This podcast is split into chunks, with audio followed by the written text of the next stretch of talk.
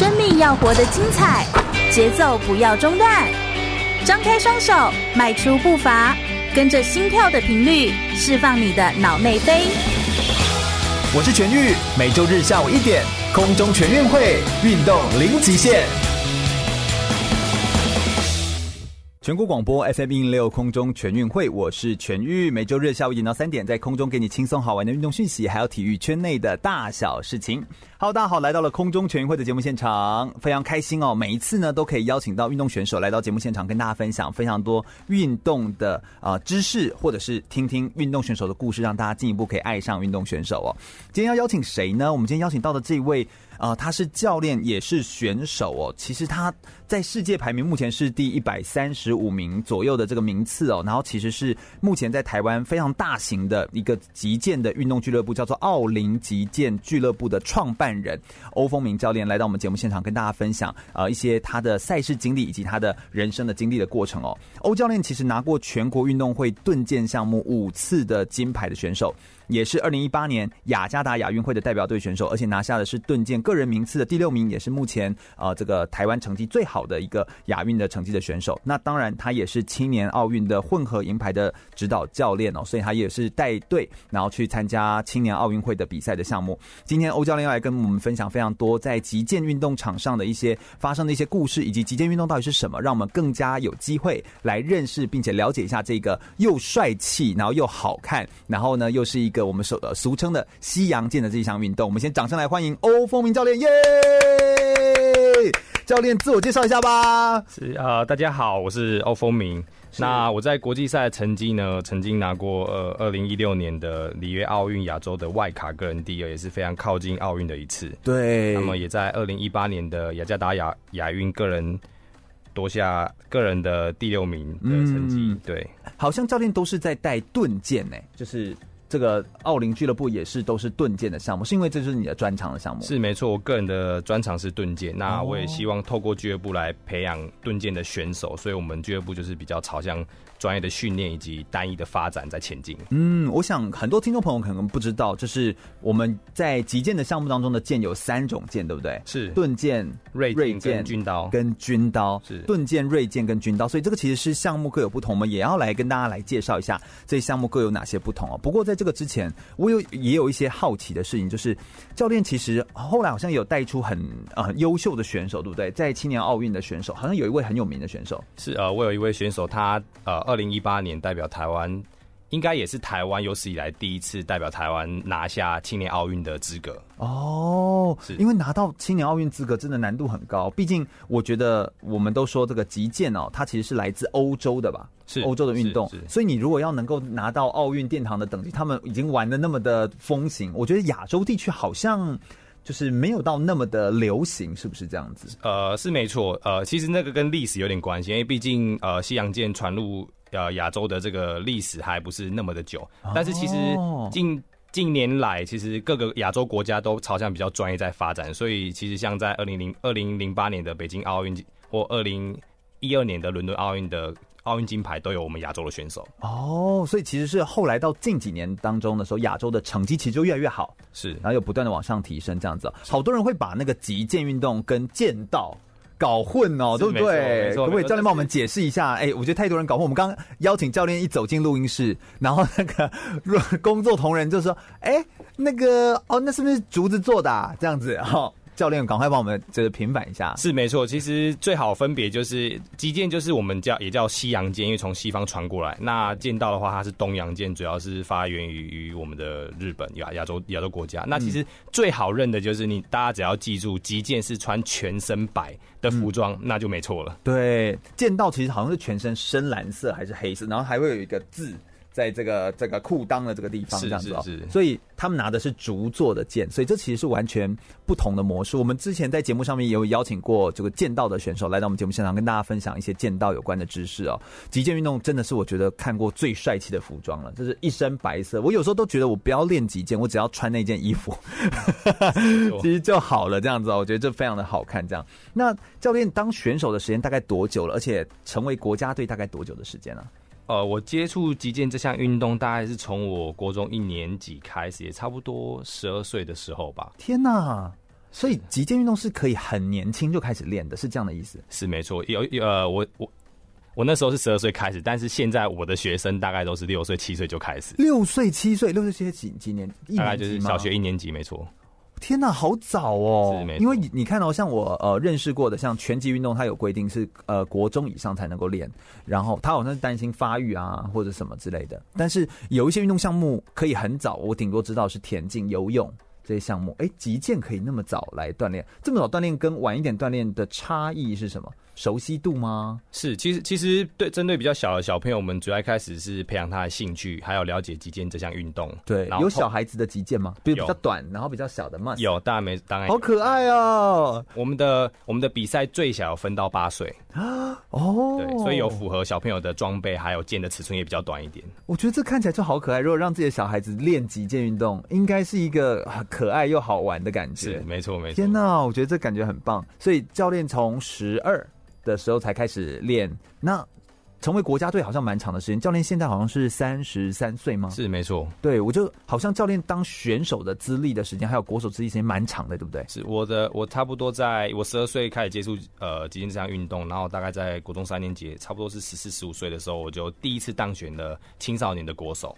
然后之后就陆陆续续青少年，然后青年，然后甚至是成人组，就一直到现在。哦，OK，所以等于到现在都还是有在比赛，就像二零一八年亚运会也还是代表队的选手。是，我想除了我当兵的那一年以外，我应该每一年的国家队我都没有缺席。天哪，这真的是很强哎！哎，所以击剑运动是一个算是，因为以我们认识的运动选手来说，好像击剑的项目好像比较早就要退役哎。击剑可以练到几岁啊？比如四十岁，就是也 OK，是不是？教练，其实以国际，我看教练的 talent 应该是可以啦。其实以国际上来说啦，有一些顶尖的选手，击剑的普遍的那个选手生涯的年龄，差不多都会在三十出头岁左右。哦，会是最会会是最精华以及最巅峰的时候。因为为什么不是二十出头？二十出头也是也是也是算，但是我会个人觉得三十多会比较成熟，原因是因为技术跟经验累积到一定的程度。那二十二十多岁的话，可能就是动作技术还有体能是最高峰的时候，但是经验上可能上上欠缺了那么一些哦。所以其实极限运动它不但很重视经验之外，它也比较不是走那种学生运动选手出来的路线，好像都是你出社会之后仍然继续保持这样子的习惯，所以俱乐部就变得好像是一件很重要的事情，就是拥有终身运动习惯这件事情，好像就变得很重要。是没错，其实我创办俱乐部有一个很大的原因，就是我希望有一个提供一个场所，是让不无论你是什么样的身份，只要你有时间，都有一个适合你训练的场所。哦，我觉得这真的是很有意义的一件事情哎。那我觉得我们先来解释一下极限运动好了。极限运动一身白色的服装，我觉得非常的帅气。极限运动怎么玩呢？啊？教练可不可以帮我们描述一下极限运动这个它的攻防之间，或者是它是怎么样来操作的，怎么得分的？击剑运动主要是以刺击为主要的一个得分的方式。那其实军刀是比较特别，军刀是用砍劈的方式啊。对，哦，那不就像我们在看那个武侠小说一样？是是，是哦，OK，只有因为它是刀，对，它是刀，所以是用砍劈的方式。那我们击剑有分有效部位跟无效部位，对。那击中的时候，像锐剑的话，就是只要双方同时击中就得分，对，比较容易了理解。但是在军刀跟盾剑的方面，只要双方同时击中对手的话，这时候裁判就会以优先权来判定是哪一边得分。换句话说，也就是当两边都互相击中了，只会有一边得分。哦，并不是刺到不是刺到就得分，它还是有一些规则在里面。那它的那个优先权，等于你要怎么掌握优先权？是是是你的主动性吗？是你的？是基本上主呃攻击呃这个主动权主要就是一就是裁判会判定谁主动的发动这个攻击，哦，或者再来就是防守。主动跟防守这两个都会有优先权，所以在所以我们会有很多的攻跟防，最主要就是要取得这个所谓的优先权来得分。不过感觉上这个比赛的规则就是要让选手一直保持很积极的状态，就是你不能够有一种很消极在等你来，我再把你撇掉那种感觉。对，是非常积极，而且要非常专注，因为你只要稍有闪神，那个胜负就一瞬间就分出来。对啊，而且那个都是一秒之间就不到一秒，不到、啊、不到一秒。像我们集中对手那个产生灯号的时候是零点三秒。零点三秒，对，所以如果你是要闪神零点三秒，即便你刺中对手，你的灯也不会亮。那你们那个呃一次这样子对峙要多久时间？三分钟？呃，我们打初赛的话是打五分，然后总共三分钟一回合。哦，一回合是三分钟。那复赛的话，我们就要打十五分，然后总共是三个回合，各三分钟，中间只休息一分钟。天呐，那你要一直保持着常态的这个专注的能力，我觉得这其实是一个呃，我觉得我觉得难度很高的一件事情哎。没错，没错，一直保持专注这样子哦。极限运动真的是有太多值得讨论，而且有非常多好玩的议题了。我们真的聊不完。我们等一下一开始，我们等一下就要来解释一下什么是极限的运动，以及极限运动从过去的历史来，它为什么是全身穿白色的衣服，还有一些极限运动当中的装备有哪些独特有趣的地方，以及对教练来说，极限运动迷人跟好玩的地方又在哪里呢？稍微休息一下，听首歌曲，马上。再回来哟。全国广播 FM 一零六点一，生活最 easy。我是跆拳道奥运金牌，也是陈怡安手工皂创办人陈怡安。您现在收听的是 FM 一零六全国广播，由全域主持的空中全运会。继续回到全广播 FM 一六空中全运会的节目现场，我是全玉。我们今天要来聊聊的这一项运动呢，是击剑运动。我们邀请到的是奥林击剑俱乐部的创办人欧凤明教练，欢迎教练，耶！大家好，是的，教练非常的年轻又非常的有趣，今天要来跟我们介绍一下，就是。啊，极剑运动到底是一个什么样的运动？穿着一身白色的帅气服装的这种运动呢？它其实不单单只有呃锐剑、盾剑、军刀，它是三种的这个项目，其实都叫做极剑运动。哎，我突然想到啊，是不是有有那个电影什么蒙面侠苏洛，他在挥舞那个东西，就叫做极剑吗？没错，那苏洛持的是军刀的这个项目哦，他拿着就，我每次看他们在那边乱砍呐，然后就是在那边挥舞的剑，我想说哦，击剑是这样子砍是不是？其实其实没错，呃，军刀主要是以砍劈为最主要攻击动作，那其实军刀是源自于这个匈牙利的骑兵的这个武器哦，那他们都是骑马打仗，坐在就是马上面，所以砍劈，也就是演变成后来军刀这个有效部位就是整个躯干腰部以上都算有效部位哦，那所以我们我们台。华人的关公也是拿军刀吗？呃，不太，比较不太像青龙偃月刀哈，但他那个砍法不太一样哦。对，这但是是你们的军刀是比较呃，好像比较瘦是吗？就不是那种大刀？不是不是，是细长。其实三个剑种都三个都是细长的，对，是有弹性的。那那个呃，好像以前在看人家，就是有时候会决斗的时候呢，好像就会就是互相说，啊，来我们约在那个河畔决斗哈。就假设你欠债，然后我欠债，然后就是如果要还债什么之类，那我们就去。河边决斗，那个好像也都是击剑呢。其实不是欠债，就是在很久，就是古时候啦。那的确是一个一个决斗的手段呐。哦，的确没错。那到后面就演变成是一个贵族的运动，然后到现在贵族讨钱的运动。呃，贵族学习的，就像我们，我像我们中呃，我们亚洲古时候的那种琴棋书画是贵族的人在学的意思是一样。哦，所以后来就变成一种技术跟一种技巧。有好多的电影其实都是在用击剑运动来做呃，它里面的一些串联啊，跟串接，对不对？是。教练应该也是有迷一些电影里面都看到的。对，其实其实，在零零七的电影里面你也会看到。对对对，就感觉他就是一个非常贵族，而且比较有身份。上一节的节目内容的时候，我们刚刚教练也有提到，就是说，呃，极限运动大概都知道落在三十岁再往上的时候就更有经验值，所以其实在极限运动的表现上面，其实就会来得更好哦。我们来稍微了解一下极限运动为什么他都是穿白色的衣服，是因为帅吗？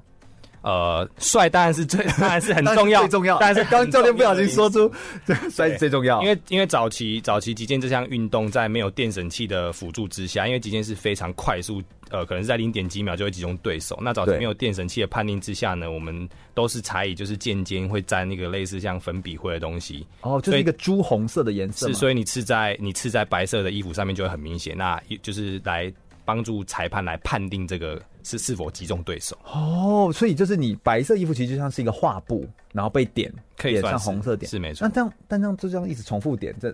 不过那是以前的一个评量方式啊，是是是，然后所以呢，慢慢的演进之后，现在呢，现在就是有电绳器的辅助，就是有机器，所以我们的剑上，我们是呃我们在装备上面会有一条线穿在身体里面，然后一头是接在接在剑的插座上，然后另外一头是接在我们的卷线器上，然后连接到机器，所以你击中的时候，这个电绳器的灯号会协助裁判来判定你是否击中，或者是击中有效部位，或者是无效部位。我还记得我多年前访谈呃击剑的选手的时候，是一个台体的选手的时候，他有拿剑来。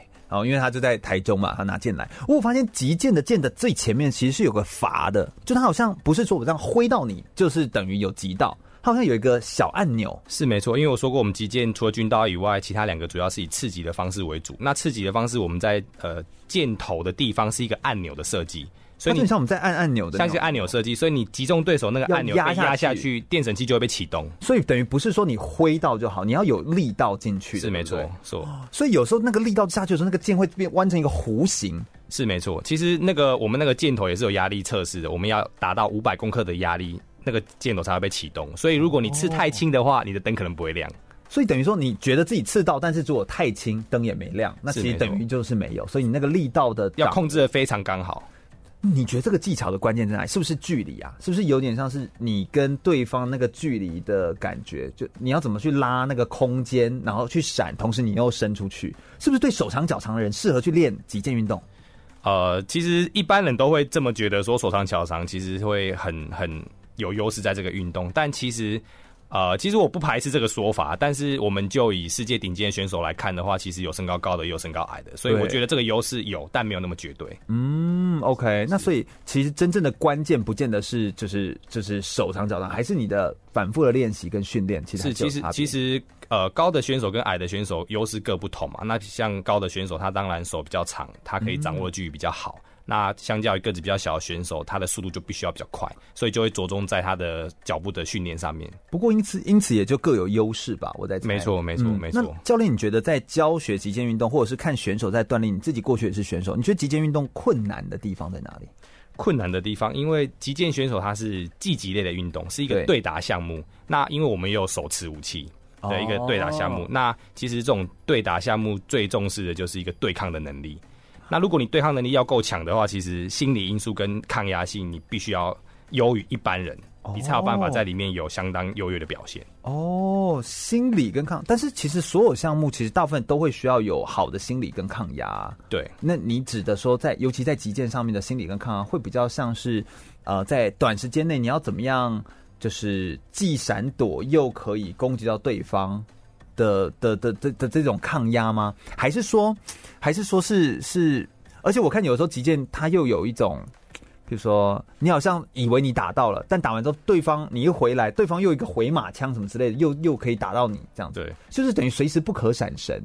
其实主要是因为我们的速度真的太快了，像击呃刺中刺中对手零点零点几秒的时间，你需要马上的反应，所以在这么高度的速度以及紧张的状况下，其实你是很难去专注的。哦，OK，所以等于要拉回你的专注力。对，这件事情其实就是会造成你蛮大的蛮大的压力，是没错。而且你如果那个回合数三回合这样下来，到了最后一个回合的时候，真的是很难。极限运动好像在规则上面的比赛有分个人的比赛跟团体的比赛，团体是车轮战吗？团体的比赛就像是一个接力赛一样，三对三，然后呃三个选手都会互相对到，所以总共九个回合。哦，对，那有像接力赛，我们的分数会一直累积，一直累积，一直累积。哦，那可以派说，就是假设这个人一直都胜过对方，他就可以一直站在前面啊，他可以用一个人 PK 五个人这样。不是不是不是，哦，不是这种会交叉遇到哦，就每个人都一定要上场。哦，对，有一个棒次的排序，我们按照那个棒次的排序派选手上去，然后打满他应该打的分数。那最后总共九回，我们一回合打五打五分，那总共就是打四十五分。哪一队先拿到四十五分，哪一队就赢。或者是时间到了，哪一队分数多，哪一队就赢。哦，OK OK，所以五位都会上去就对了。啊，三位哦，三位，总共是三个正选选手，然后我们会一个候补选手。如果有任何的需要受伤，或者是有战术的考量，我们都可以随时更换。随时更换，对。OK，所以就是，但这三位都要有上到场上。没错，所以不是说就是一位很强，就已经可以把另外对方的三位都打掉，他就一直在场上。OK，是没错。我你看我自己个人呢，就是在世大运的时候也有去，就特别去呃，好像在南港展览馆吧，就是有那个呃击剑的比赛。没错。我就去，我就去看，然后就没有看懂。我就想说，嗯，他到底是他到底有下来还是没下来？而且你们都穿白色，然后又都很高，然后这是就是你其实分不出，嗯，他下来了吗？这样子，就是我对我而言，就其实是就还没有看得很懂。刚好有机会可以来问一下教练，这到底是怎么做区分？不过女生玩击剑运动多吗？嗯，相较于男生来说，女生是稍微少一点点。哦，OK，我好像看国外就是玩击剑的女孩子，其实好像也是。也是蛮多的，然后其实也是蛮蛮帅气、好看的、啊，就是玩起来好像也都是蛮优雅的。是，其实其实不错的运动是，其实女生也是蛮女生也是蛮多人喜欢这个这个击剑这个运动啊。是是那当然相较男生稍微少一点，但是有一个很特别的状况，就是像我自己在俱乐部教学，反而在国小以下，反而喜欢击剑运动的女生不会少于男生哦。哦，为什么哈？国小的时候，大家就是家长比较愿意给他尝试。呃，我觉得女生有时候在那个个性上，有时候不比男生就是来的，有时候比男生来的积极，来的勇敢。嗯，所以在很小的时候，反而可以看得出就是每个小朋友的个性。哦，我觉得教练这样子一直在开这个俱乐部啊，然后再带着又是从小选手这样带起来，我觉得看久了，应该也真的可以从运动看出很多孩子的个性跟性格。然后我觉得这真的是一个另外一种教育上面的另外一个另外一个角度这样子。那来问一下教练好了，教练的感受。对教练来说，你自己个人觉得击剑运动最迷人的地方是什么地方？你为什么可以坚持到现在？都是你从十二岁到现在三十三岁，其实也是超过二十年的时间，都在练击剑运动，二十一年。是，你怎么有办法那么的投入跟喜欢？哈，对，其实这个喜欢这个东西，其实真的很难用用言语来说明。嗯、对，但是我非常非常的享受，就是我在击剑的时候那种专注。就是专注到旁边的人都没有办法干扰你的那种境界。就当我在击剑的时候，我我专注到我没有办，我不会听到旁边的人在讲话，对任何的声音，甚至我只感觉到自己的心跳，然后我非常享受在那个当下。然后再来就是，我觉得透过击剑，我更了解自己，然后我的优点在哪，我的缺点在哪里。那当然，我觉得当然人在面对缺点是一个非常不容易的事情，但是因为我在我透过击剑，我每天都必须要面对这些我的我的一些问题。所以，我一直我我很喜欢去挑战自己跟解决这个问题。哦，OK，所以你说更了解自己，其实就是你要看到，你要去看自己哪里表现不好，然后哪里表现好，因为那都是只有你自己，所以你没办法怪给别人说是因为别人害我的。没错，是不是这种感觉？没错。哦，这小朋友都会怪说，哦，是是他不传球给我，不是我的问题。对对，但击剑运动，击剑个人运动就不不不能这样。对，那全部都是自己的问题的时候。做不好，不是也很容易会怪自己说哦，我怎么一直都用不好？我是不是很笨？其实没错啦，就是所以这个是运动员在承受那种抗压性的就是过程之一啦。因为你会自我怀疑，嗯、或者你会对自己没信心，但是。你终究还是要解决问题，因为信心只有你自己可以给你自己。真的，真的，我觉得今天运动有好多可以谈到内心深处的一些议题哦。我觉得我们再稍微休息一下，我们等下来聆听更多欧风明教练来告诉我们，在国际赛事上面呢，目前达到一个国际的好成绩的击剑运动选手，到底难度有多高？在国际上面，各个国家哪些国家的击剑表现都特别的好，以及有没有一些在跟选手训练之间发生一些有趣的小故事呢？稍微休息一下，听首歌曲，马上再回来哟。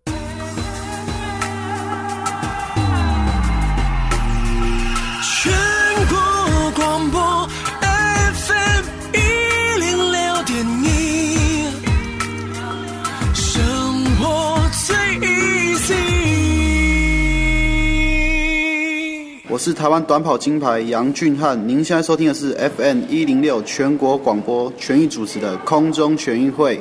全国广播空中全运会，我是全玉。我们今天邀请到的是击剑教练欧风明教练呢，他是青年奥运的混合银牌选手的指导教练，同时也是二零零八年雅加达亚运会的代表队的选手。那拿下了盾剑个人赛的第六名，也拿过全运会的盾剑项目五次的金牌的选手哦。欧教练来我们节目现场。那教练呢，刚刚跟我们分享了非常多在击剑运动当中呢，哦，击剑运动是一个什么样的运动？然后穿白色的衣服非常的帅气之外呢，他怎么样来做攻击？以及对教练来说，他觉得透过极限运动更加了解自己，这其实是一个认识自己的一个过程。他也是他如此呃热爱，然后如此投入二十一年的时间，都在极限运动当中非常重要的一个很重要的核心的概念哦。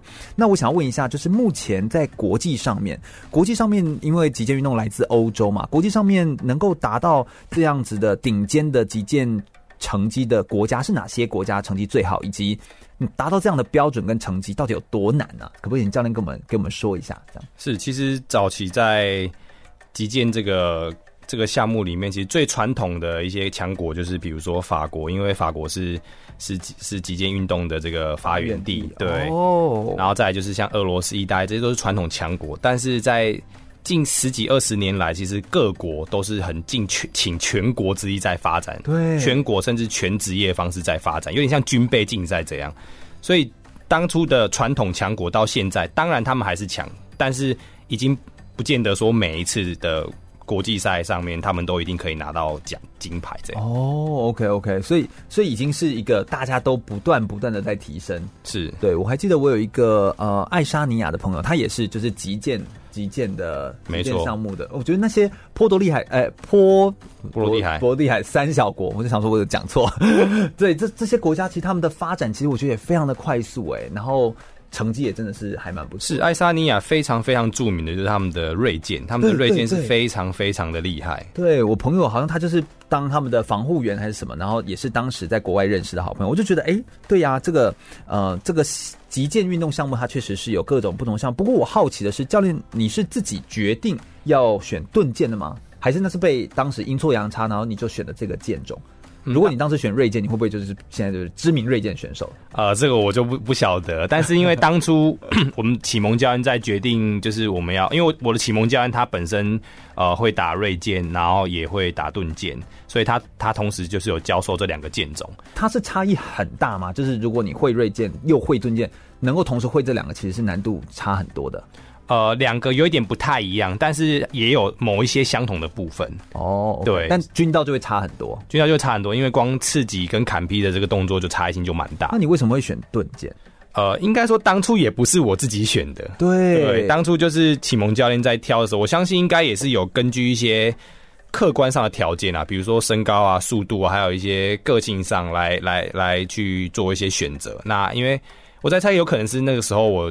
个子比较小一点，然后还算灵活，所以老师就我，我们启蒙教练就把我分到盾剑。哦，对，那怎么样的人会分到锐剑？我个人个子比较高，我个人觉得不灵活，不是不灵活，其实都要灵活，而是说个子比较高，然后相对比较沉稳一点的。哦，是啊，是是，他要沉稳一点。对，所以像现在，因为呃，欧教练你现在已经当教练了嘛，然后培育很多的小选手，你也会稍微这样子帮他们。当然，你们这边都是盾剑了，是这样子。不过，就是如果你看到呃他在学的时候，如果哎、欸、可能不太合适的时候，可能他也可以去练锐剑啊，或去练不同的项目，会有点像这样子，军刀啊，类似这样。其实确确确实有人这样做，但是我的做法就比较不倾向这样，因为我觉得当然每个小朋友的个性，每个小朋友个性都不太一样。那我觉得这就是我们先尝试，先尝试，然后培养这个、哦、培养这个兴趣，然后透过击剑让他的个性有更好的磨合，然后。击剑上的成绩或许也会有显著的进步。是是是，我觉得呃，其实好多的运动选手来录节目的时候，都是有这种感觉，误打误撞，阴错阳差。一开始你也不知道自己是选什么东西，但是其实你就这样子努力走二十一年，其实你就能够得到某一种，你就回首一看，你就会看到，哎、其实过去走过的都没有白走的路，就都是有某一种成长跟某一种的学习这样子哦。你是要有什么样的？啊，背景或是有什么样的技术背景、专业的人来练击剑运动会是比较好吗？我们刚刚有说，好像不见得是身高高或手长的人就一定比较好。在呃，你在就是带俱乐部的时候，应该有很多家长会来问一些问题吧？就是你通常都怎么回复这个？是，就是他们都会说哦，怎么样比较适合学击剑？因为其实对我来说，任何人都适合学击剑啊。那所以我也可以来练，当然没有问题。当然没问题，我期待。对，但是就是在学击剑的时候，你需要先有一个。初步的一个心理建设就是学击剑，你必须要有不怕失败，还要勇敢的性格。哦，对，为什么这个特别强调？因为因为我们是积极运动，我说过，我们每天都在互相，就是在跟在跟人家对抗，对对。所以如果你比如说你会很容易因为每一天的胜负很在意的话，很影响心情的话，那么其实你很难坚持训练下去。嗯，对，所以你是认真的在训练的，你不是在那边跟他说，就是你来体验。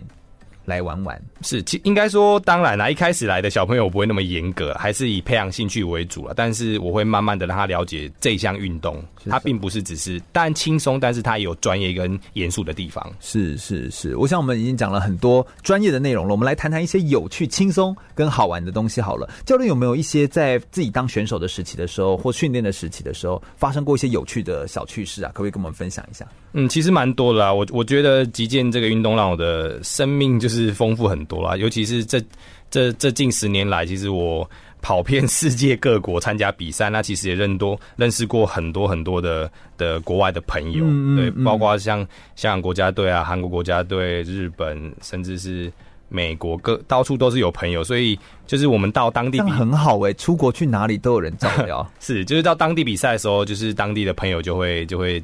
好，介绍他们当地城市的一些风景啊，所以我觉得透过击剑，我的整个国际观跟视野打开了许多了。嗯，其实我觉得能够啊热爱一项运动，我觉得这个呢还算可能会有很多人有，当然这已经难度很高。但你可以热爱一项运动，还愿意花两百多万出国去做训练的人，我觉得就很少。欧教练，你怎么会愿意？你好像当时还自费到一个德国的小镇叫 TVB 训练了三个月，听说你好像原本要训练一年半，是不是？是没错，这个这个这个俱乐部是德国非常非常有名的俱乐部，他曾经出了很多奥运冠军的选手。OK，对，那当初我就决定，在我当完兵之后，我想要去德国深造我的击剑。哎、欸，所以哎、欸，这件事情你全部都是自费？哦，是没错。天哪，没错，就是在追求个人的兴趣。哦，真的是摩甘丹。好，那你你去，你说你原本要一年半，为什么只去了三个月就回来？呃，因为我到当地训练之后，我我发现其实击剑对他们来说是一种文化啦。那这种文化熏陶需要透过比较长时间，对，嗯。那我觉得在各方面客观的资源跟条件之下，可能没有办法坚持那么久，所以我就改变了我的计划，哦，就提早回到台湾来。然后就来发展，就也是回来之后才发展了奥林，也是同时我在德国看到大家是用这种俱乐部，但是也是很专业的方式在经营，所以我就希望用把这套模式带回台湾。一来是我也希望为自己创造一个训练的环境，然后二来是我希望透过俱乐部来培养就是专业的选手，然后当然更重要的就是。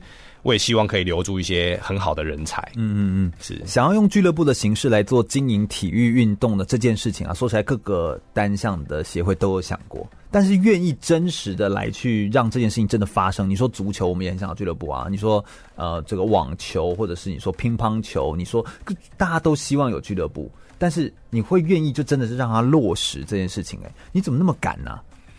明知就是市场很小，你真的很勇敢呐、啊！我不得不说，对，有时候勇敢来自于就是你可能不知道太多，知道太多你可能就不敢做了。对，而且你好像在呃有一些访谈当中有说到，人生有些事情就不一定会有结果，但是如果没有做的话，老了之后好像就会后悔。所以你希望。就算做了可能会失败，但你也不希望是一个后悔的人生。是没错，其实现在回首前十年来，虽然我花了很多时间，然后花了很多的资源，然后甚甚至也牺牲了很多，然后即便到现在，我可能成绩上还没有说真的很重大的突破，但是我觉得我获得的一些附加价值是，这些价值是远高于这些奖牌了。嗯，像是什么样的附加价值？就是陪伴到选手嘛，或者是让选手有机会可以开拓他的。我觉得主要是我自己的提升啦。OK，我自己当选手的提升，比如说我的技术训练的提升，嗯，然后甚至是我未来想要当教练，我的专业技术的提升，甚至是我对这个运动产业的一个未来的规划，嗯，对，这些都是就是金钱买不到的。对，这些东西其实就是如果你不是参与其中的人哦，就是你在外面门外那边。隔着窗户这样来看，其实你真的是看不到里面到底发生坏钱下面代机哈。是，就是我觉得这种这种感觉其实是截然不同的这样子。是，哎、欸，听说你在那个德国，哎、欸，你说这个小镇叫什么名字？全名叫做叫 Tauberbischofsheim。哦，好，我记得我就叫它 TBB 好了哈。就是完全觉得非常的难发音。是，你说你好像差点死在德国，发生什么事情啊？对，就是非常恐怖，因为我我到我大概是二零一零年到德国，然后刚好遇到他们德国二十年来的大雪哦，所以他那个雪下了，大概都都已经快淹到把车子都淹过去了。然后刚好在他们俱乐部有一个年会，年会结束之后的，我跟那边的选手好朋友就一起去庆祝，在一个 bar 里面。对，然后那个就庆祝到了晚上大概一两点左右的时间。对，然后因为通常在国外进到室内很热，有暖气，所以我们都会把大衣放在放在门口，就那个。庆庆功宴结束，我出来的时候，发现我的外套不见，然后同时我的饭店钥匙也放在我外套里面。然后当时呢，我就身穿短袖，外面下着大雪，然后爸也要关门了，我一定要出去。天哪！不过还好遇到了，就刚好遇到了，就是俱乐部的朋友，然后他们愿意收留我一个晚上，不然我看我应该很难熬过那个晚上。呃，这真的是很恐怖，真的是出外。各种事情都有可能发生，不过就是有非常多让人觉得很感动的回忆，然后一直就是也都很值得学习的一些点，这样子哦。经营俱乐部其实呃，它其实是一件不容易的事情哦。就是在你你自己愿意花这么多的钱时间，然后后来来经营出一个俱乐部，你自己个人的最核心的一个理念其实是什么？可不可以跟我们分享一下你的理念？其实我理念主要是当初的发想是我想要就是。对我自己创造一个训练的环境，对，然后再来就是像我之前讲，我希望留住人才，包括就是已经离开学校，但是他有意想要继续投入训练的，他在不管是工作之余还是课余，他都有一个时间可以训练。嗯，然后另外一方面就是像我看看到我曾经有很多优秀学长，他们一退役之后，可能他们就必须因为工作的关系而放而转换跑道。那我觉得这些很好的经验没有被传承下来，就很可惜。嗯，对。那当然更重要的是，我觉得台湾不管是在教练跟选手都有非常好的人才在其中，所以我很希望可以培养出就是很优秀的选手，为台湾夺得奥运冠军。天哪，我觉得我光听到我都快哭出来了，就是能够有这样子愿意付出的人，然后就就就先开启了这件事情，这样子。台湾的俱乐部就是还有其他的几间俱乐部吗？有有有，台湾击剑俱乐部有慢慢越来越多吗？是近几年越来越多。那大家可能意想不到，其实台中俱乐部的密度比台北还要来得高。真假啦？是的，没错。真假啦？中部有哪些的其他的击剑的俱乐部？中部现在大概应该有四到五间。其实如果大家有兴趣的话，可以上我们中华民国击剑协会网站下方的一个连结，何处去学剑，下面就会有列出所有各个地区的击剑俱乐部。所以中部地区也有非常多的击剑俱乐部。虽然我们今天访谈的这个奥林击剑俱乐部的创办人欧教练呢，他其实是从北部，就是他们是在北部这样子哦。是，但是。中部地区其实也是有相关的资源。如果你对于极限运动真的有兴趣的话，一定不要错过这些机会。好好透过体验的方式，让你来了解一个运动，你也会进一步爱上这些运动选手，也会爱上极限运动，因为你真的会有机会可以更加了解你自己哦。我们再稍微休息一下，听首歌曲，等一下回来之后聊聊更多欧教练的故事哦。马上回来。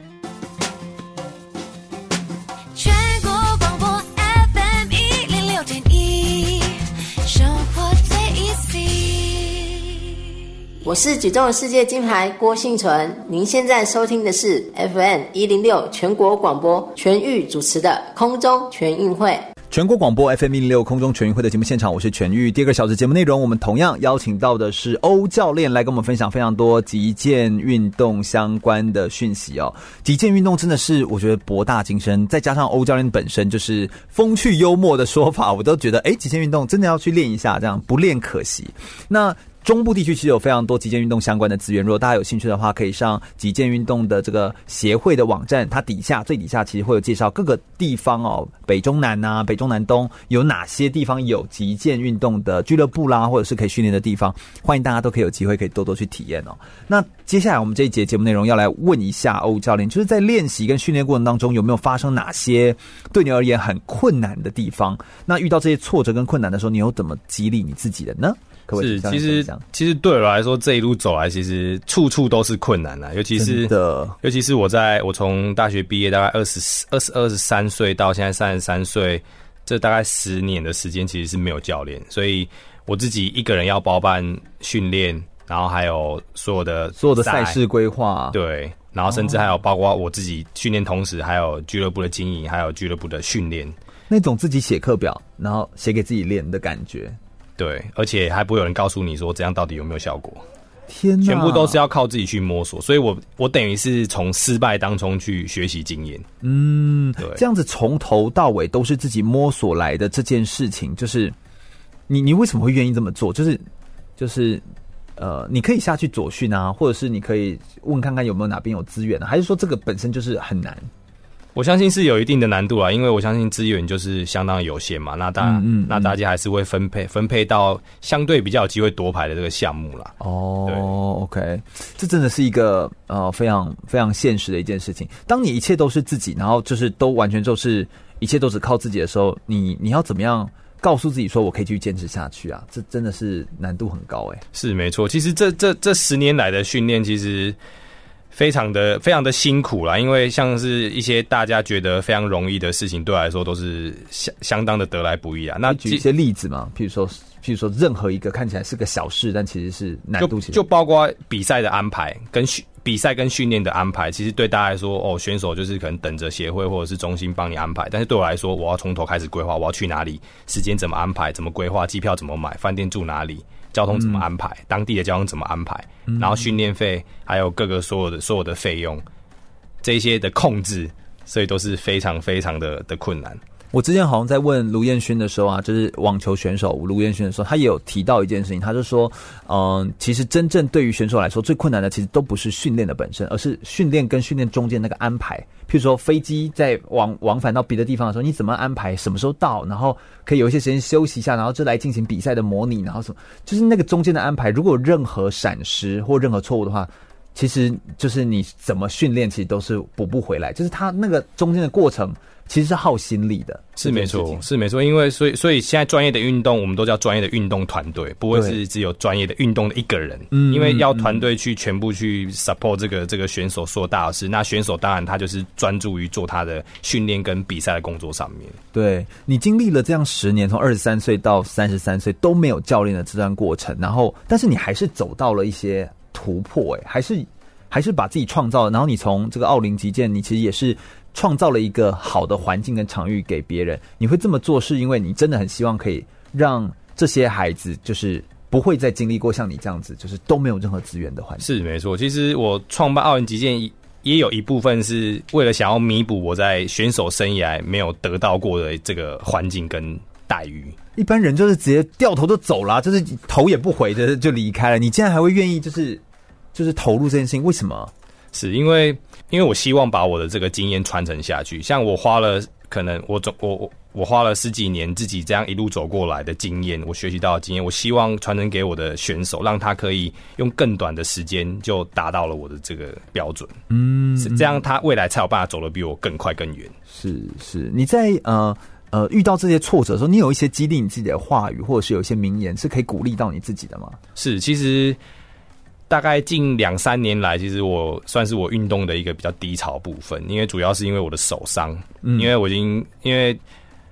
跟呃，随着比赛越来越多，强度越来越高了，那身体耗损当然是越来越高嘛。那我的手伤的部分，大概在前前两三年是非常严重的，严重到甚至我握剑都会觉得不能用力会刺。那也看了，天哪，也看了很多的医生啊。那其实这算是这算是一个因为一直负重着拿着东西的一个一个一个疾病，是因为因为主要是因为训练的量很大哦。对，那医生的意思就是说，除非你不握剑的，不然你不会有机会好。大家可能没办法想象，因为击剑运动的那个握剑，它不是像握菜刀那样握，它是一个，对，它是一个枪式握把，对对对对对，很像握着一把枪，对。对的握法，所以它的那个手指什么还是是扣着的，对，然后还要为了很灵巧，所以可以可以动这样子，所以这个握法当然肯定会有一些肌肉上啊或者是什么的损耗，又要很灵巧这样子，是，所以你就就是。对，所以就是这个消息，然后你就想说，医生，你这样讲完，不就是说废话吗？这样，对。但是后来还是透过一些积极治疗，只是说刚好在那几年是比较低潮，然后成绩啊各方面也都非常的低潮，所以在那个时候其实。因为人在低潮的时候，负面情绪就会对就会变得越来越大，很容易想东想西。对，自我怀疑的这个声音越来越大。嗯、那其实那个时候，我常常就问自己说，就是我为什么还要继续这样？对，就已经这么辛苦，其实你其实可以就就当教练就好，就就对啊，就放弃了，就放弃了，不要那么忙了。对 对，但是我问了自己这个问题之后，我都还是觉得说，因为我非常非常喜欢这个运动，然后我还是想要继续挑战自我，因为我很希望，我不晓得我可以走到哪里，但是我很想看看我到底可以走到哪里。哎、欸，我觉得这真的是很很好的一件事情哎、欸！你想要真的打造出一个极限的世界，然后你帮这些孩子也打造出一个世界，是一个安全的，是一个他可以无忧的，他是可以得到经验的这样的一个环境。然后你也想要看看自己，是我还可以走多远？而且很重要的是，我觉得我可以忍受失败的痛苦，就是我输了比赛，我可以忍受这个痛苦。但我觉得我不能承受，就是我没有尽力的遗憾。嗯，对，所以我想要。做到就是最后一刻，想要做到没有遗憾。对对对，这样子。就我宁愿，其实我曾就曾经，我曾经跟一个韩国教练学习啊，然后那韩国教练其实他跟我讲了一句话，我觉得影响我蛮深的。他就说，他就给我一个问题，嗯，他说做了会失败，跟不做了会后悔，你要选哪一个？嗯，所以我当下就跟他说。我宁愿做失败，我也不要不做后悔。嗯，这就也很像是呃，我有一次也在跟选手分享的时候，有提过一个概念，就如果你尽了全力，就是你用尽全力都不一定会成功，那你要不要尽全力？就是当然，就是就是当然是要，因为因为你没有尽全力，你不会知道他会不会有结果。是啊，就是你，啊、所以这这就是我们，这其实也是一个运动员的很重要的精神的。有时候就是在当你。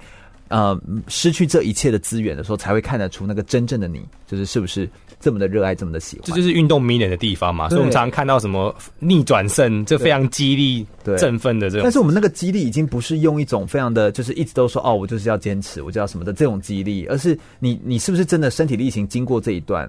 我觉得对欧教练来说，你已经从二十三岁到三十三岁经历过这个都没有教练的这段时期，然后全部都自己这样摸索起来的这段历程，我觉得已经是。已经真的没有什么事情可以难倒你的那种感觉，就是更可以让自己可以有机会可以去做出更多的尝试。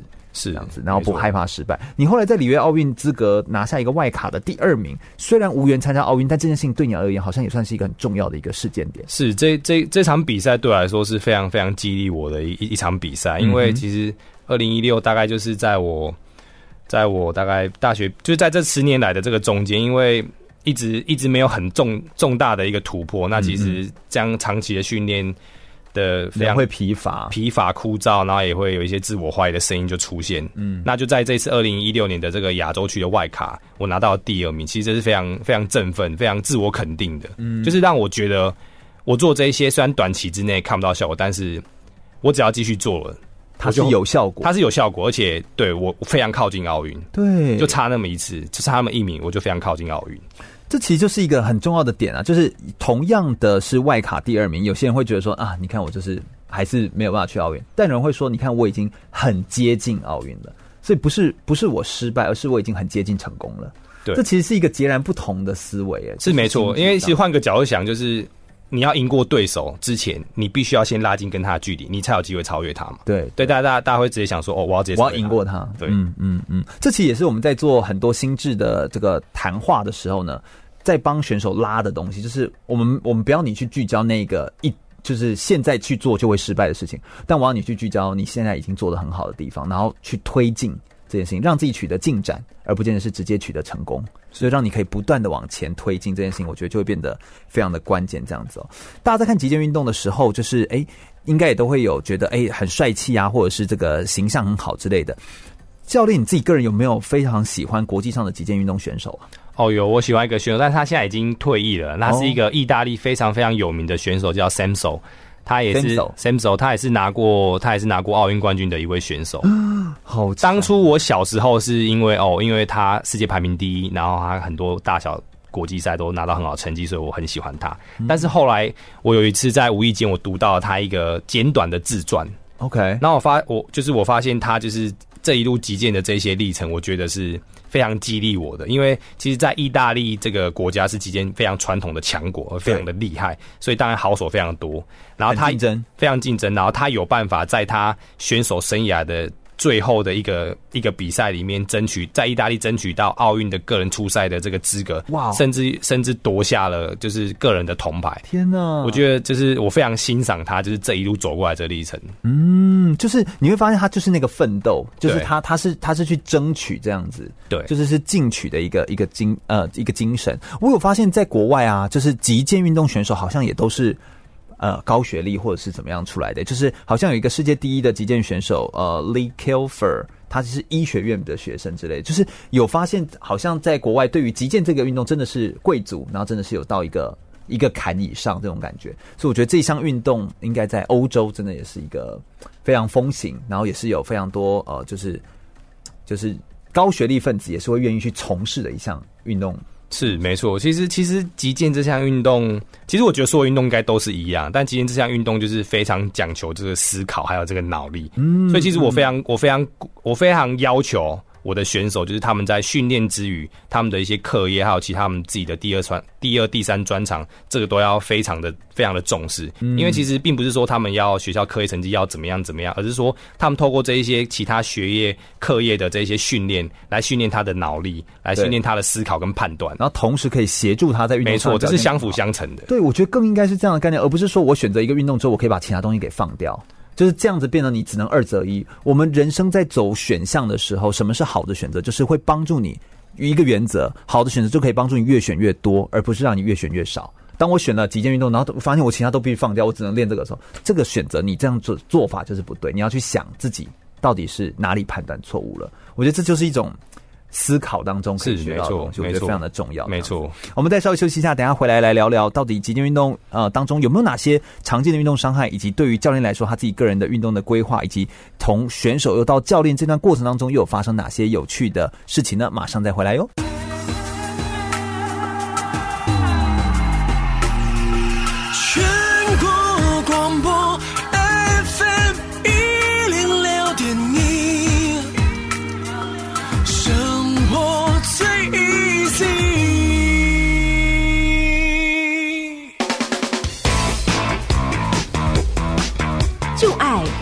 运动。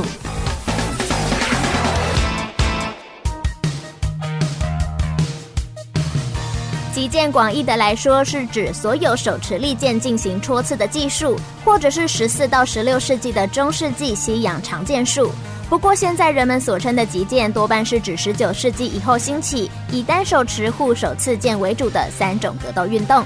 一般认为，击剑是发源自十五世纪的西班牙，并随着战争与征服传播到各处，例如意大利南部。在十八世纪的意大利，现代击剑运动的规则与机制大致确立，并和法国的击剑运动相互影响。之后又在英国发扬光大，正式脱离军事训练，成为当时上层阶级流行的竞技运动项目。现代击剑可以再细分为三种不同的击剑运动，使用不同的剑，并且有着不同的规则与得分区域，分别是较轻较软的钝剑，较重较硬的锐剑。这两种极剑只能使用剑尖刺击，但第三种军刀则可以使用剑刃部位来劈打。大部分的击剑运动选手都会选择专精其中一种武器项目。击剑选手会面对面站在一个大约两公尺宽、十四公尺长的极剑垫上进行，选手只能在这块垫子上前进后退，不能左右移动。极限运动的护具方面，衣物与面具除了厚层坚韧的棉布与尼龙纤维，最外层也会加上类似防弹材质的保护。其他还有像是高到膝盖的防护袜、协助刺激的特制鞋子、加强握力并附有护腕的护手等等。在现代的击剑比赛当中，武器会有特殊的导电设备，在得分部位的护具也会覆盖能够导电的金属丝线。如此一来，当刀剑碰触到得分部位时，连接电器设备的得分板就能够直接感测这次的攻击是否有成功命中得分。不过，这样的电子得分系统也有批评与争议，因为传统得分必须让剑尖能够被抵在对方身上，但电子得分则只要接触到就好，因此让剑尖轻微擦过对方身体都能算得分。击剑是最早的现代奥林匹克运动之一，一八九六年就成为奥运项目，并且与田径、自行车、游泳、体操共为五个每届现代奥运会都会登场的竞赛项目。继续回到全国广播 FM 一零六空中全运会的节目现场，我是全玉。我们今天邀请到的呢是奥林极剑俱乐部的创办人欧峰明教练来到节目现场，欢迎教练耶！教练真的是非常的厉害，我哎，我越聊啊越觉得教练就是一个本身自己对于生命这件事情，或者对自己的生活来说，其实是很热爱，然后也都觉得这件事情是有趣的，然后就是傻傻的投入了全部，然后就是走到现在这样子，就是觉得。就是不要知道太多，你就你就会一直走下去，或许你就会觉得也会慢慢的走出自己的风景，这样子哦。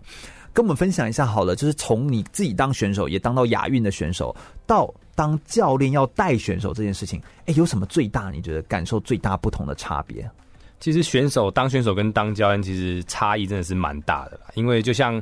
当选手好了，你你专注的就是你的对手，嗯，也就是你自己跟对手的训练，对对。但是如果你今天是教练的话，你的角度是你要对着选手，同时你要看着对手，还有甚至裁判，还有整个整个比赛的现场的氛围。嗯，所以其实你光站的角度不同，你思考不同，你在安排跟训练上面也就会有所就会很大不同。天呐，其实就是就真的是差很多。你你带过那个呃，二零一八年亚运的队史上好像是。十五岁，史上最年轻的一个亚运选手就是陈义通，是他拿下了青奥的银牌。嗯，他是你的选手，你跟他相差十六岁，是你们怎么沟通这件事情？你知道，很多时候教练都会常常在说：“哎、欸，那个我们已经有世代差距啊！”我想，我想差十六岁，快有两个世代差距吧？那就是那个 decade 已经过了一个 decade 以上了嘛，嗯、对不对？所以，哎、欸，你们怎么沟通？然后还有。嗯、呃、嗯，就是在带领上会觉得这样落差很大吗？还是你你是怎么看待这样一个小选手，但成绩这么好，这么优秀？我自己是觉得差十六岁应该没有差很多吧。哎、欸，我先说，欧教练看起来非常的年轻。你如果你不要跟我说他三十三岁的话，你还会以为他二十三岁。对我没有啦，我个人是觉得。呃，对啊，可能十六岁有点多，但是我个人觉得还好，叫哥哥应该不为过啊。哦，是可以，是可以。对，那其实陈勇这个选手，我大概小学三年级就从他开始到现在，就是一路，他就都在你的俱乐部练，对，都是跟着我在训练。OK，那其实当然，他现在他他是十五岁就去打亚运，那其实我在跟他训练这个过程当中呢，其实。因为小朋友嘛，他当然会经历过就是小孩跟青少年的这种这种挣扎、活泼、活泼叛逆的这个阶段，所以其实，在训练之余，我反而是花很多很多时间在跟他沟通训练以外的事情。哦，所以你花了很多时间在做训练以外的事情的，譬如说那个那个那些事情是什么？可不可以再多说一点？譬如说是陪伴吗？是照顾吗？是关心吗？是什么吗？呃，我比较是花很多时间在跟他就是讲说，应该说。我想要培养他成为一个顶尖优秀的选手。那除了训练以外的时间，你其他时间上的安排跟规划，你应该要怎么样去去去经营？哎、等等等等等等，教练，一个十五岁的小孩，你确定他真的会？就是你知道，譬如我们心中父母亲抱着一个很大的期待，我们好希望这个选手可以有好的成果。我们就像我们父母亲望子成龙嘛，就是我们都很希望孩子可以表现很好，但那是父母的期待。那一个这样的孩子，他他会接受吗？他会可以，他会想说，OK，这是你的期待，但是我我还是想过我的生活。其实第一是这样啦，当然，当然一个巴掌拍不响嘛。其实我对我的选手，当然都是以很专业的态跟很严肃的态度去看待啊。那至于陈玉通选手，他是从。呃，小时候甚至他十几岁的时候，他就已经很积极在投入训练，而且他目标也非常明确。他对他自己是也想要的。对，所以就是我的选手，哦、我的选手，我的学生，如果他的目标很明确，而且他还愿意投入的话，那当然你也会跟着投入。我们就是朝这个方向来来经营。嗯，我懂你意思，我懂你意思。所以其实应该是说，他本身就是想要。然后你再推一下，然后而且你再帮一下，其实就是有这个机会。是是是，没错。嗯，OK OK OK。有没有觉得那那有没有遇到什么沟通上面的困难的地方？就是你觉得对于这种，说不定你也可以给我们一些，你知道听众们或者是听众，如果是教练们的话，可以有一些好的建议，就是在跟这样年轻选手沟通的时候，掌握什么样的诀窍跟技巧，或者是像您说的，就是要用训练之余的时间做一些谈话跟陪伴，但谈什么类的东西，总不会训练之余就跟他说，你看你刚刚那边哈啊那边，我就我跟你说。年轻人有时候他真的是没办法听你一直在那边谁谁凉。其实主要这其实年纪小的选手，他们最主要问题就是他们的想法方面不太成熟。那其实这不太成熟也也不是完全怪罪他，只是因为他这个这个年纪，对他这个年纪，他的他的思考各方面，他的人际关系就是在这个阶段。对，所以其实很重要的是倾听跟站在他的角度。对，因为像教练或者是年纪比较大的的。的教练或长辈，其实在讲，会是以他的立场来跟他讲，但是有一种告诫，是因为因为我们走过这一段，所以我们知道当中会发生什么事情的酸甜苦辣。但是因为他们还没有经历过，他们没有办法去想象，所以你必须要站在他的角度，以他这个年纪的思考来去告诉他说，现在的问题是什么。那我们应该要如何解决？嗯，所以我觉得欧风明教练其实蛮有优势的，因为你就是长着一张娃娃脸，就是非常年轻，然后你就可以跟那个小朋友就是比较可以，你知道拉近距离，然后跟他聊的时候，我觉得你应该又可以用一种轻松话题的感觉，是不是？因为你就是开俱乐部，接触都是你知道从国小就开始来练的。孩子，你接触孩子多，你好像比较知道孩子在想什么。是，其实我最早最早的的的的学生，大概就是从小学三二三年级开始啊。对，但其实并没有像主持人讲的那样，其实因为我在训练的时候蛮凶的，所以我的选手可能一来，可能这个这个小朋友他可能不认识我，但他一来就会说：“哦，欧教练好凶。”哦，OK，训练上可能是这样。对对对，我懂。当然，训练上的专业还是要有啦，有时候一些那个你知道。这个还是很重要的。严肃，你你自己个人会有点像是会从未来的小选手当中，也会找到一些接班人，或者是可以来当一样一起当指导教练的教练们，未来在呃你的俱乐部当中来做执教吗？是，其实我们真的，我我不排除任何人，只要你对击剑就是有兴趣，而且你也愿意投入在其中的话，其实我们真的很很欢迎任何人。任何的教练，甚至任何对击剑有兴趣，一起来合作。对，一起来合作。对，我就我其实我可以感觉出来，就是欧教练他其实本身是一个非常开放的，就你是愿意接受各种的可能性来做。毕竟你是从无到有，你是从零开始，然后打造一个空间，就是希望可以创造一个极简的世界嘛。所以如果能够有更多的资源，或大家有有心想要从事的人，大家一起来投入的话，我相信你是非常非常愿意开放一起来的。你们的奥林极简俱乐部位在台北的大直嘛？是没错。那你自己个人，因为你刚刚说中部地区其实也有非常多的平台可以来可以来玩。你觉得你自己的俱乐部在经营上面，跟别的俱乐部当中，呃，有没有什么巨大的你觉得很特色的，或者是很大的不一样的地方？啊、呃，对，其实我们俱乐部是比较以专业的训练为主啦。嗯，其实有一个蛮大的特色，就是你们只玩一种剑。这其实也是一个很大的特色，是是是，因为我们专是就是我们我们专心就是培养一个一个一个项目，嗯，因为目的就是希望说就是培养出好的优秀选手，然后可以去为国争光，然后夺下奖牌这样。嗯嗯嗯，所以你就是专注一个项目，我觉得这件事情其实也是也算是一个蛮大的特色。所以我觉得，与其说我们是一个俱乐部，倒不如说是一个训练中心。嗯，我我觉得比较像传教士，好像是一个击剑传教士。我再告诉你，这个很棒哦，这样那种感觉啊，我觉得也也也有点像哦。不过确实，它就像是一个。你也可以说，它就像是一个极简的充电站或补给站，或者是它就是一个提供资讯或者提供各种的资源管道的一个平台。嗯，我觉得这样的说法其实也都是可以的。是极简运动对我们大众来说到底有什么样的好处？可不可以也请教练帮我们分析一下？对于老人若来学极简，老人大概多老几岁还可以继续练极简？对于小孩几岁可以来练？那小孩练的极简有什么好处？那对于上班族、对于 OL、对于学生又各有什么不一样的好处呢？可不可以请教练帮我们分享一下？其实，在我们的那个俱乐部里面，我们也有 for 就是上班族的这个训练课程。上班族压力真的很大哎、欸。是，其实击剑可以很舒压吗？没错，就是透过击剑这个运动让他们舒压。哦，对，然后同时也是培养他们有一个运动的习惯。教练，我问题，好像在做击剑的时候，你们也会吼叫，对不对？是，是不是？那为什么是下下吓对方？其实在你前面而已啊。通常我们吼叫会是在击中对手之后。哦，就是一个爽感。对，那这个爽感是来自于，因为在对打的时候，那种在高速度、高紧张的压力之下，你做出了一个正确动作，而且同时击中对手的这个反应，然后就是你大叫，等于是一个自己一个自我反馈的一个信心的一个一个动作。哦，对，因为我想说他会大叫，振奋，因为有一些时候的大叫，像不同项目的大叫真的不一样，有些项目是在要比赛前他会大吼，有些项目是在比赛中。就是他会大吼，或是有些人的那个大吼，像打到啊打到的时候，他大吼是有一种也会让裁判会觉得好像你打到，然后会有一点点可以影响到裁判判决。但你们这个是之后的大吼，你看又都不一样，就是你知道每一种吼，各种吼，对不对？哈，各有不同这样子。是，那这是对于这个上班族来说，舒压是，然后是一个培养运动的一个习惯，嗯、然后还有就是认识一个新的运动，而且是一个非常特别的运动。我有时候，嗯，我很同意。我有时候对于上班族啊，我觉得舒压有时候不见得说是你你呃一直躺在沙发上，或者是一直吹冷气，一直看电影就舒压。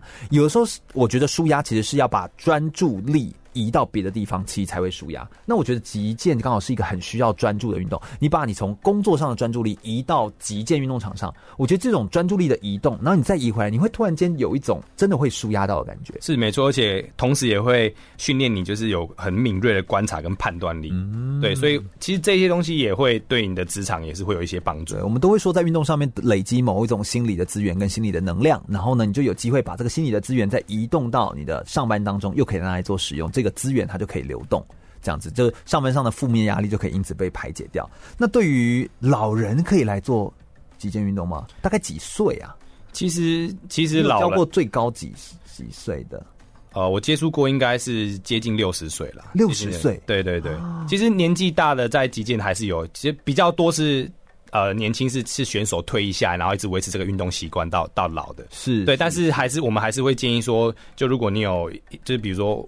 六十岁或六十岁以上，如果你想要再从事运动的话，你可能要先有医生的评估，比如说哦，你的身体是可以可以做一些正常的训练的话，那其实就不会有太大问题。嗯嗯嗯。所以其实关键不是年纪啦，是你的身体的状态。是是。如果 OK，你也有兴趣想要来尝试的话，其实都是没有问题。当然，因为它很安全。当然当然。嗯。那对于学生或对于小孩子来说的话，它的好处是什么？其实主要是培养他们的一个专注力，这个是最重要。专注力还有抗压性。嗯，对。对于学生来说，其实这也是很重要。击剑运动好像有残疾人士奥运会，对不对？对。就是好像残奥当中也有击剑项目的运动。我们都说，就是我们人都会老去，未来我们是一个，就二零二六年我们就步入超高龄化的台湾的社会哦。那老年老这件事情，我们就会有，比如白内障啊，各种的身体的疾病发生。所以，其实百分之七十的人都是身心障碍者的候选人。我们每一个人几乎都会是。那在身障运动当中，其实极限运动好像是一个，我有看到坐着轮椅好像也可以比极限运动，或者是其实好像这些项目是是也都是有。其实其实是我们有，我们我们我们我们叫轮椅击剑哦，OK，是是是。那轮椅轮椅击剑，其实，在国际赛也是有正式的杯赛。嗯，对对，像我曾经就担任过亚亚洲杯轮椅击剑的比赛的裁判。哦，对，蛮特别的一个经验。对对对对对，而且看了应该会很感人吧？对。你会觉得说天，每个都是生命斗士。对啊，然后他这样子都在这样子奋斗不懈，那我在干嘛？这 样是 就很容易会就是你知道投射到自己身上，就会觉得哦天哪，好像还有很多事情可以做这样子。极限运动它，你当你让运动不只是运动的时候，它就是一种丰富你人生精彩生活的一种方式。让极限运动或让运动这件事情变成让你生命可以得到更多种可能性的一个可能，我觉得这其实是运动带给我们最大的收获。再稍微休息一下，我们等一下来聊聊更多欧教练他对未来生涯发展有哪些不一样的想法呢？马上回来。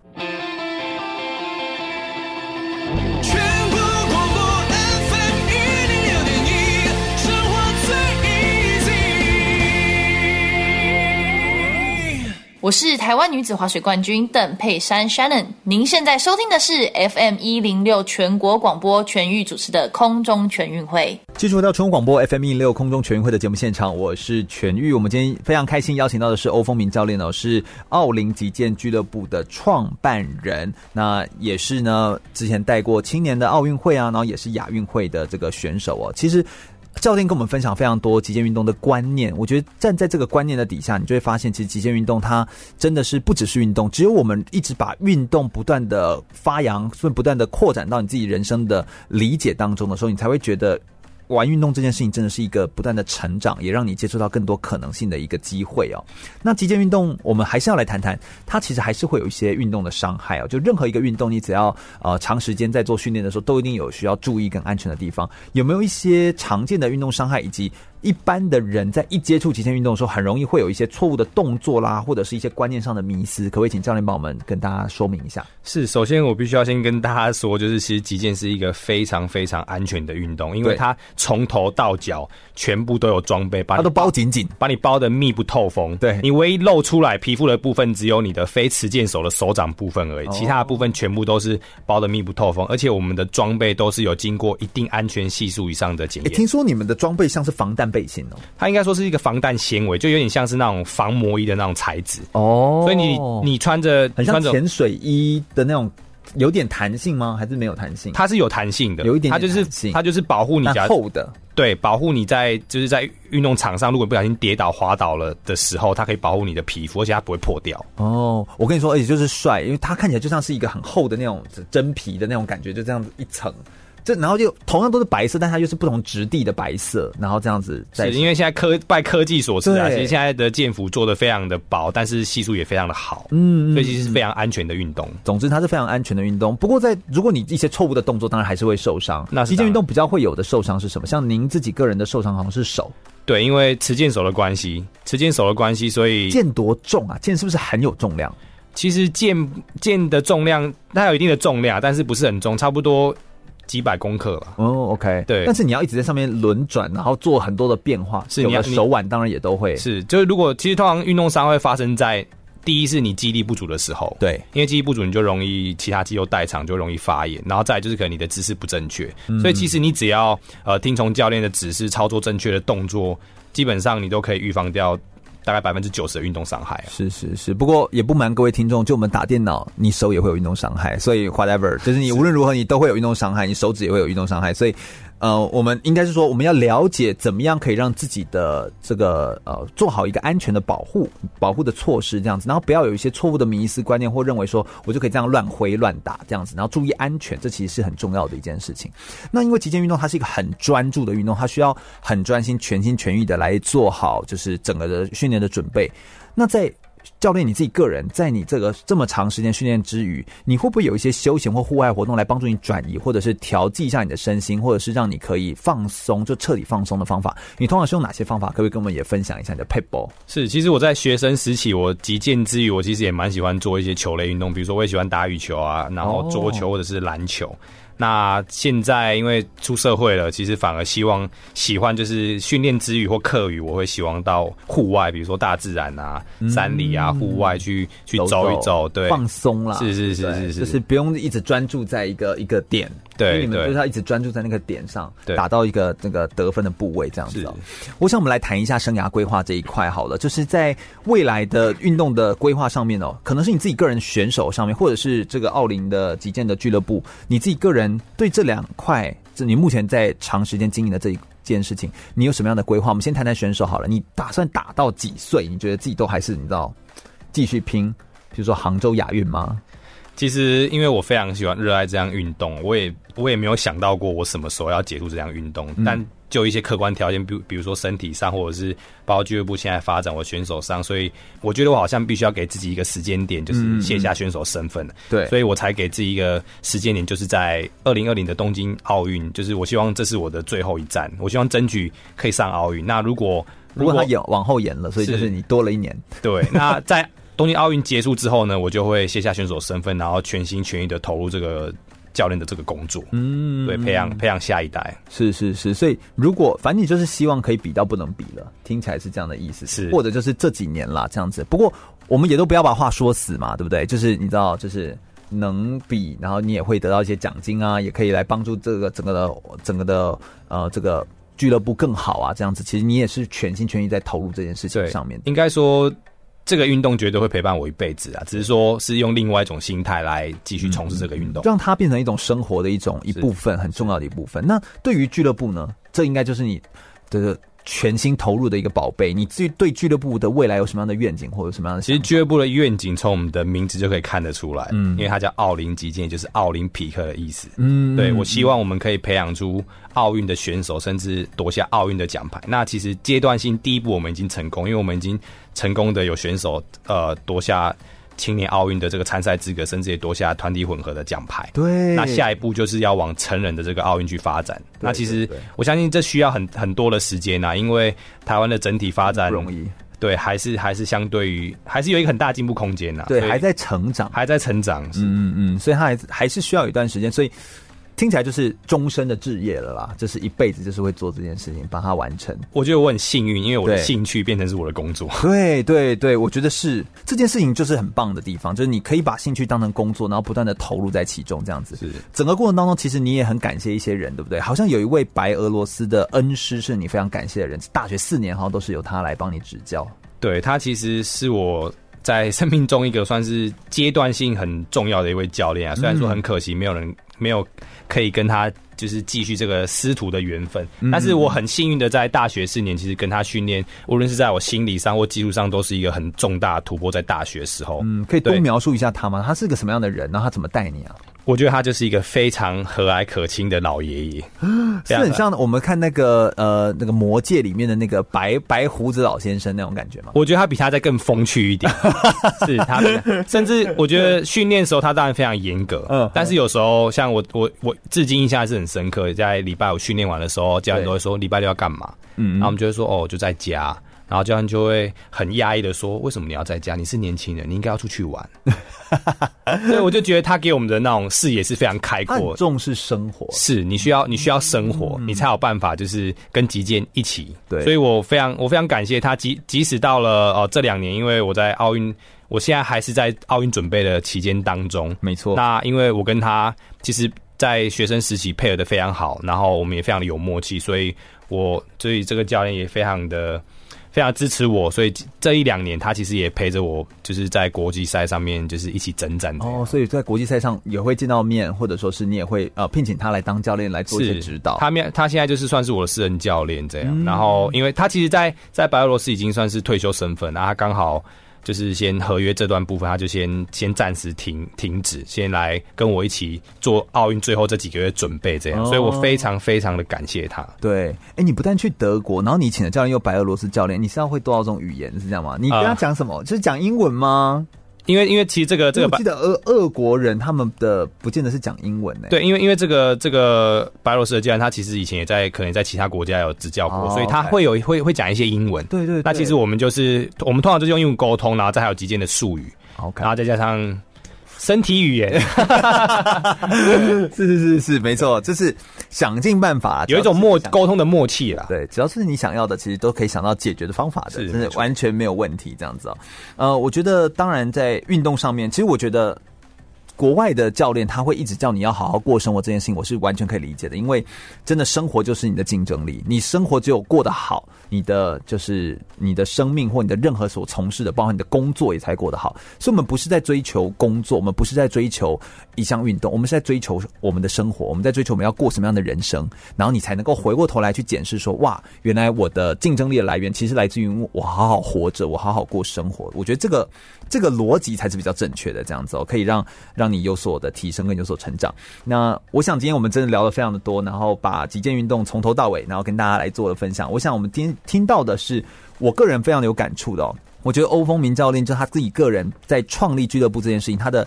初心就是就是希望让大家可以呃打造一个击剑的世界，然后让之前他所没有感受过的，之前他没有得到帮助的那些那些遗憾，他全部透过这个俱乐部把这些遗憾补回来。我觉得他在思考这件事情，他不是站在一个就是呃。任何一个我只想盈利或我只想得到什么东西的立场，他是更更希望回馈。我觉得这个这个思考其实是更大的。那我觉得，如果这个社会上有更多人愿意来投注这样的心力的话，我觉得呃，体育产业一定可以越来越好。非常感谢欧教练愿意来到节目现场跟大家分享这么多你的真实的生命的历程跟故事。那欧教练也说，中部地区有非常多很适合玩击剑的俱乐部，好像有五六间这样的俱乐部的空间。那如果大家有兴趣的话，都可以上击剑的协会的网站的最底下，它其实都有介绍各式各样的击剑的呃可以体验的场所，也欢迎大家可以去体验。非常感谢教练来到我们节目现场。空中全运会是一档专门在介绍体育运动选手的生命历程故事以及运动员的生命经验的一个体育的教育的广播节目。我们透过广播在空中的放送，让大家了解运动选手，也进一步可以爱上运动员。